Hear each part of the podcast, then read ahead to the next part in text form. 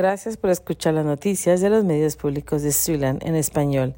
Alrededor de 400 trabajadores en las oficinas de Planned Parenthood en cinco estados del medio oeste planean sindicalizarse.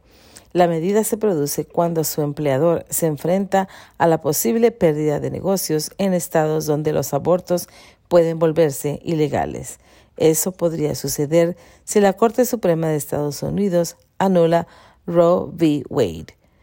Mercy One anunció hoy el lanzamiento de un programa de atención médica para militares y veteranos. Hay más de 180 mil veteranos que ahora viven en Iowa, sin incluir a los que actualmente sirven a su país a través de la Guardia o las reservas. La iniciativa brindará atención de alta calidad, compasiva y culturalmente competente a los miembros del servicio militar, los veteranos y sus familias.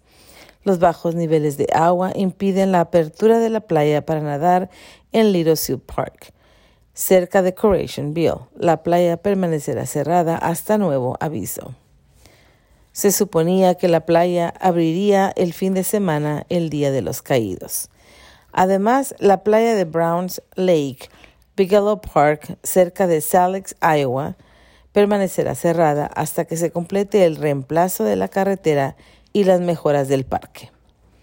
La oficina del fiscal general de Iowa albergará oficinas móviles y se realizará presentaciones en todo el estado este verano para ayudar a los habitantes de Iowa con problemas de protección al consumidor.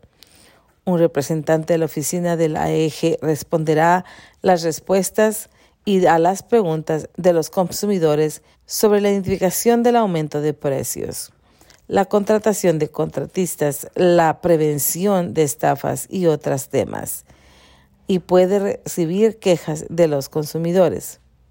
La oficina llevará a cabo una reunión en el Siouxland Center para Active Generations el 18 de julio.